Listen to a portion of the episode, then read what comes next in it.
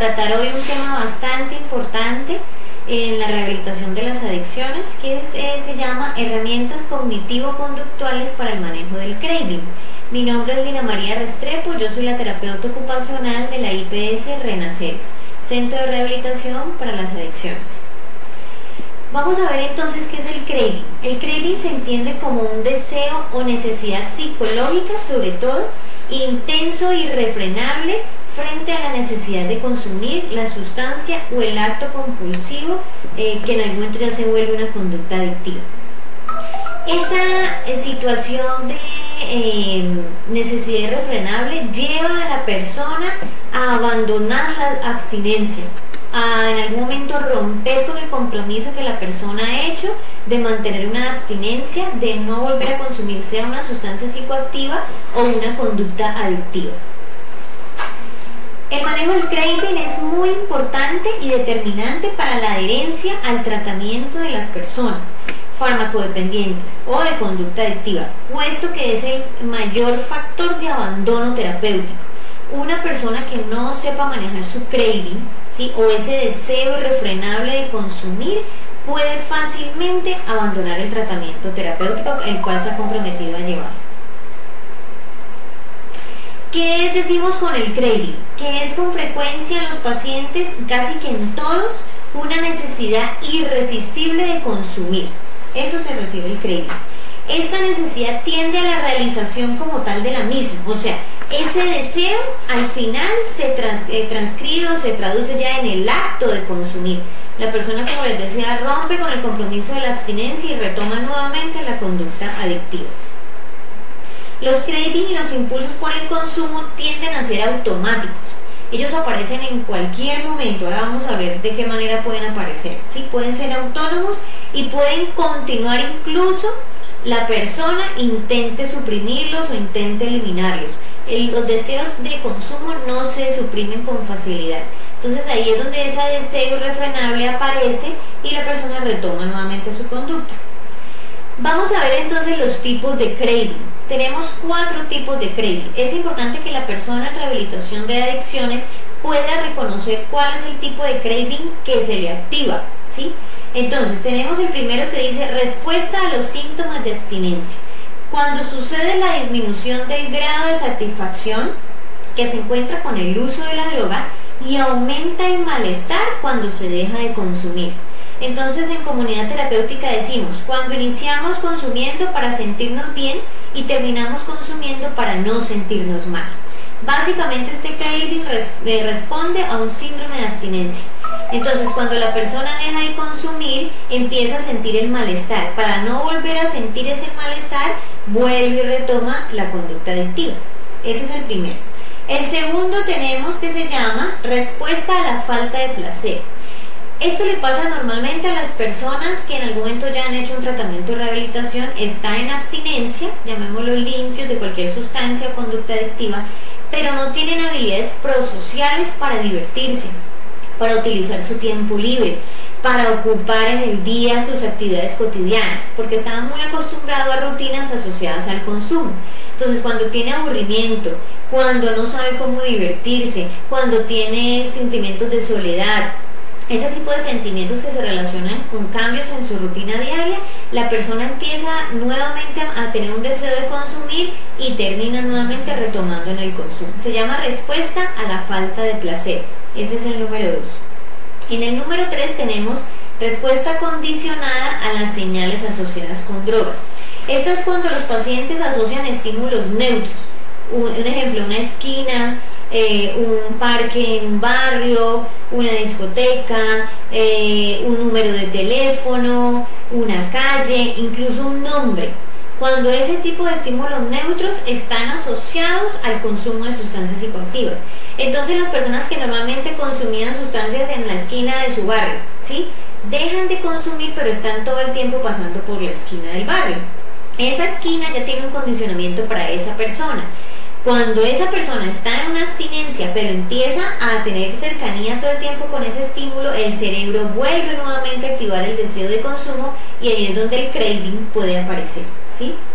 Y empieza a tener inconscientemente una satisfacción a ver ese estímulo y eso nuevamente dispara también el deseo de consumir. Tenemos el último que es respuesta a los deseos hedónicos.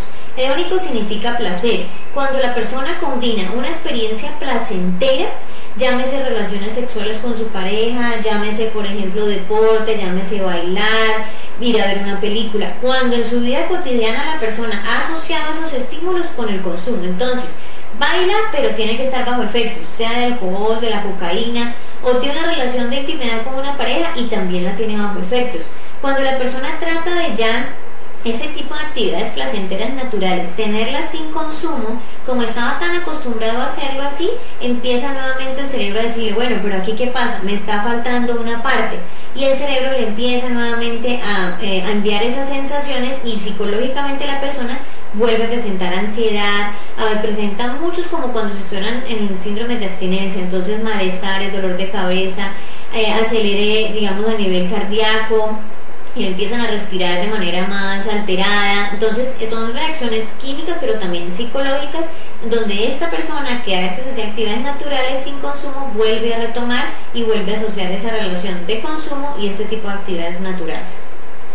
Bueno, vamos a ver entonces, para esto es muy importante que cada persona entienda cómo debe manejar su craving y debe identificar qué tipo de craving se le activa. Muy pocas personas de rehabilitación tienen conciencia cuando estos tipo 4 de craving se les puede activar. Cuando puedan reconocer esto, asimismo van a empezar a utilizar las herramientas de autocontrol que son cognitivo-conductuales.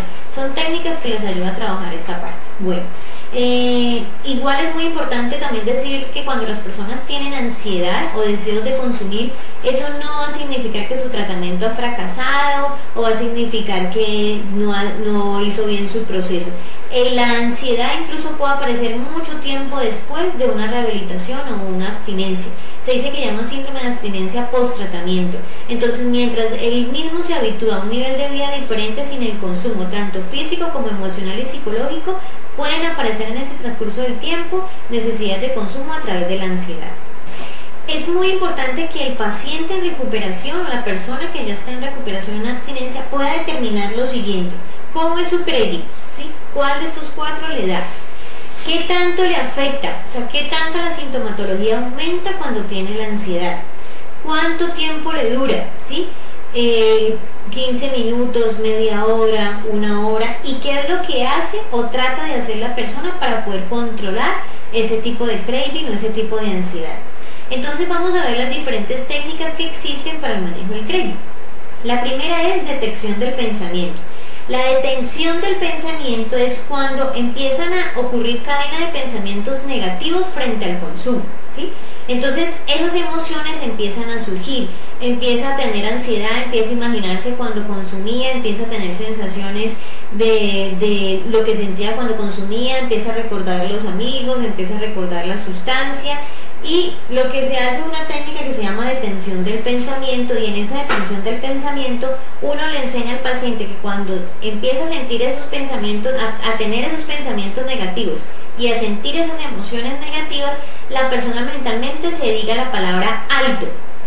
Ella misma se va a parar el pensamiento, ¿sí? Entonces, mentalmente se dice alto o se imagina una, eh, una señal que diga alto o diga parada o tenga la mano en parada o por ejemplo un semáforo, mentalmente imaginarse como un semáforo en rojo que le permita parar el pensamiento. ¿sí? Son diferentes técnicas que la persona va usando, por eso se llama detención del pensamiento, o sea, se detiene el pensamiento diciendo la palabra alto lo puede decir en voz alta o mentalmente si va por la calle y le da la ansiedad. Lo puede utilizar la palabra pare, por ejemplo, o, o, detente mentalmente imaginándose una señal, como una señal de tránsito, o por ejemplo un semáforo en la luz en rojo para eh, imaginarse que ya el pensamiento se ha detenido. Ese con detención del pensamiento. Tenemos otro que se llama la técnica de distracción.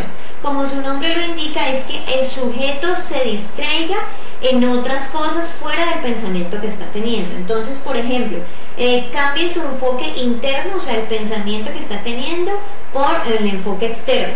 Entonces, él va por una calle y pasó por el parque que le dio la ansiedad.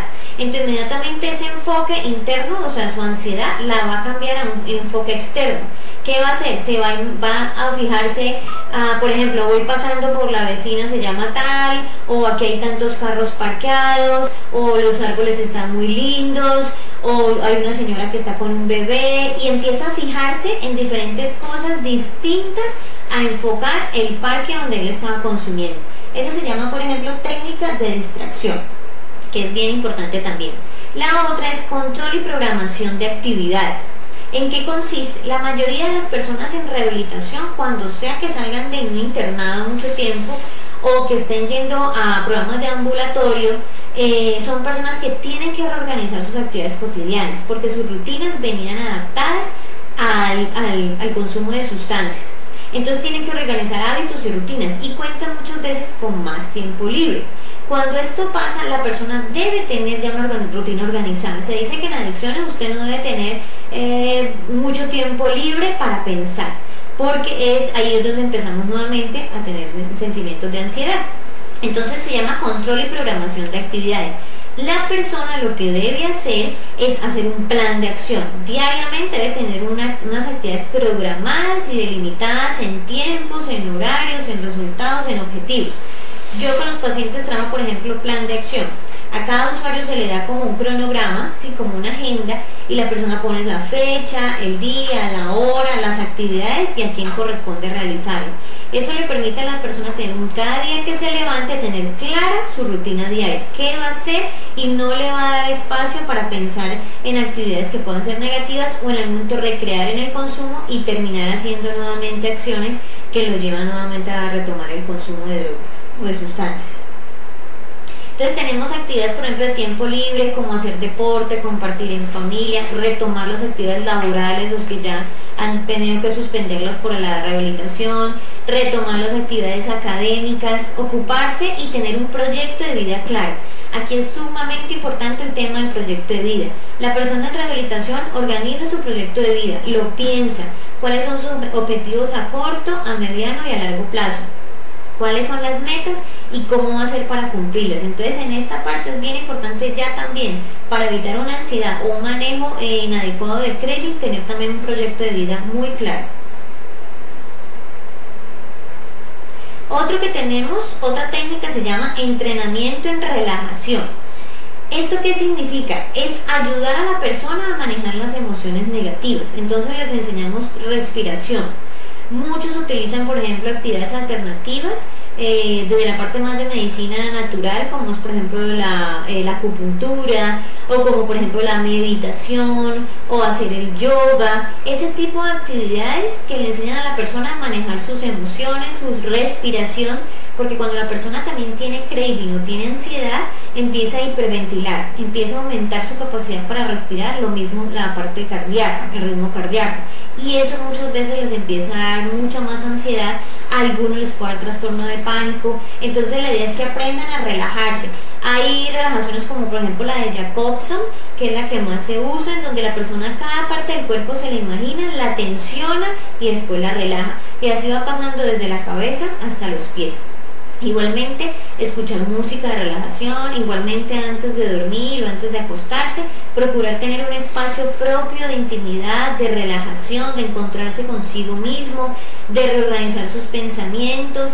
En muchos, eh, desde la parte espiritual también es bien importante, eh, eh, como muchos usan la oración, el encuentro con ese poder superior que en 12 pasos, como parte de la rehabilitación, 12 pasos ayuda a poder también encontrarse con ese poder superior, entonces también es una manera en que la persona puede relajar sus emociones, controlar sus pensamientos y asimismo evitar un tipo de ansiedad. En las técnicas tenemos otra que es la técnica de imaginación y es sustitución por imagen negativa. La técnica de imaginación, la sustitución por imagen negativa, es que si la persona en algún momento está pensando en lo positivo que hacía cuando estaba en el consumo, en el placer que sentía, en el encontrarse con los amigos, en todas las sensaciones aparentemente positivas que tenía, uno le pide a la persona que sustituya esa imagen que tiene de placer de la sustancia por la consecuencia que les traía. Por ejemplo, si se imaginaba en el parque con los amigos o, en el, bailando bajo efectos, se imagine qué pasaba después peleaba con su familia, se enojaba con la esposa, llegaba tarde al trabajo. Entonces sustituye esa imagen negativa, positiva que le traía del consumo por las consecuencias o una imagen negativa de tomar la decisión de consumir. Entonces inmediatamente la persona racionaliza de manera diferente y reconoce que definitivamente estar en consumo le trae completamente situaciones negativas y que por eso no debe volver a consumir. La otra reemplazo por imágenes positivas, es al contrario, es cuando la persona en algún momento siente que no va a poder rehabilitarse, que no va a poder salir de las sustancias, que no va a ser capaz, que va a terminar, por ejemplo, viviendo en la calle, que va a perder a su familia. Entonces uno le sustituye por la imagen positiva, ¿sí? Entonces lo que hace es un refuerzo positivo de si va a poder, se imagine, por ejemplo, un proyecto de vida sin sustancias, que se imagine ya con su hogar reconstruido o con el trabajo recuperado, con su salud recuperada, que cambie esa imagen negativa y esos temores de volver a consumir por una imagen, unas visualizaciones positivas de mantenerse en abstinencia se usan lo que se llaman las tarjetas flash o las fichas salvavidas. Y es que se hacen, eso lo hago yo en la terapia, y es que ellos fabrican unas, unas tarjetitas como si fueran del tamaño de la cédula, las laminan y las meten en su billetera, las llevan siempre con ellos. En esas láminas pueden colocar me va muy bien, eh, sin consumir sustancias, estoy feliz con mi abstinencia, he recuperado mi vida. Entonces cuando la persona puede tener una ansiedad, saca sus tarjeticas y las empieza a leer. Por eso, mm, perdón, deben ir siempre con ellas. Entonces les ayuda como a manejar esa racionalización de cambiar esos temores por lo positivo de haber optado por la rehabilitación. También deben usarse las auto, autoinstrucciones y autoafirmaciones. Em, ¿De qué se, se utiliza? Por ejemplo, que el paciente se diga a sí mismo, me siento bien, el craving me va a pasar, no necesito drogas para ser feliz voy bien en el tratamiento. Recuerda que eh, cuando usabas eh, drogas gastabas mucho dinero, ahora puedes ahorrar mucho más. Me gusta la vida en sobriedad o en abstinencia. Eso se llaman autoinstrucciones o autoafirmaciones. La persona en el aquí, en el ahora o en el solo por hoy, cada vez que arranque su día puede hacerse una, autoinstrucción o una autoafirmación positiva de la decisión de mantenerse en rehabilitación y en abstinencia y, llevándola a una sobriedad, o sea, un estilo de vida saludable. ¿Qué podemos entonces concluir con este, eh, estas técnicas y este, este manejo del craving? Es que el manejo del craving es determinante para el tratamiento exitoso de una persona. Y eh, sobre todo el tema psicológico de las adicciones. Y también para permitir una mejor adherencia al tratamiento y a la permanencia en la abstinencia. Es esencial, es que previo a la identificación del, del craving, ¿sí? la persona pueda también eh, darse cuenta qué aspectos le disparan esa ansiedad. Entonces que él pueda de los cuatro tipos de craving que ya plantea, identificar cuáles son los que le generan la ansiedad y asimismo, dependiendo de las técnicas que acabo de decir, cuáles de las técnicas les pueda servir para poder manejar el craving. Y para finalizar, pues la idea es que la persona siempre tiene que tener claro que la abstinencia ha sido un compromiso en el cual ha asumido que la adicción es un trastorno de la conducta que lo afecta tanto física como emocional, como espiritual, como social. O sea, la, la adicción es una un trastorno o algunos una enfermedad, que también se puede plantear desde ese aspecto, que afecta a la persona en todos los componentes de su vida, familiar, espiritual, laboral, económico, en salud, y eh, la persona ha optado por cambiar ese estilo de vida. Y esa rehabilitación no dura ni seis meses, ni un año, ni dos años, ya es la decisión de cambiar su estilo de vida de aquí en adelante hasta que ya la persona pues eh, cumpla su edad mayor o que ya defina que ya quiere tener un estilo de vida diferente. Muchísimas gracias, hasta aquí entonces planteamos este tema, espero les haya gustado. Les habló la doctora Lina María Restrepo, terapeuta ocupacional, Renaceres IPS.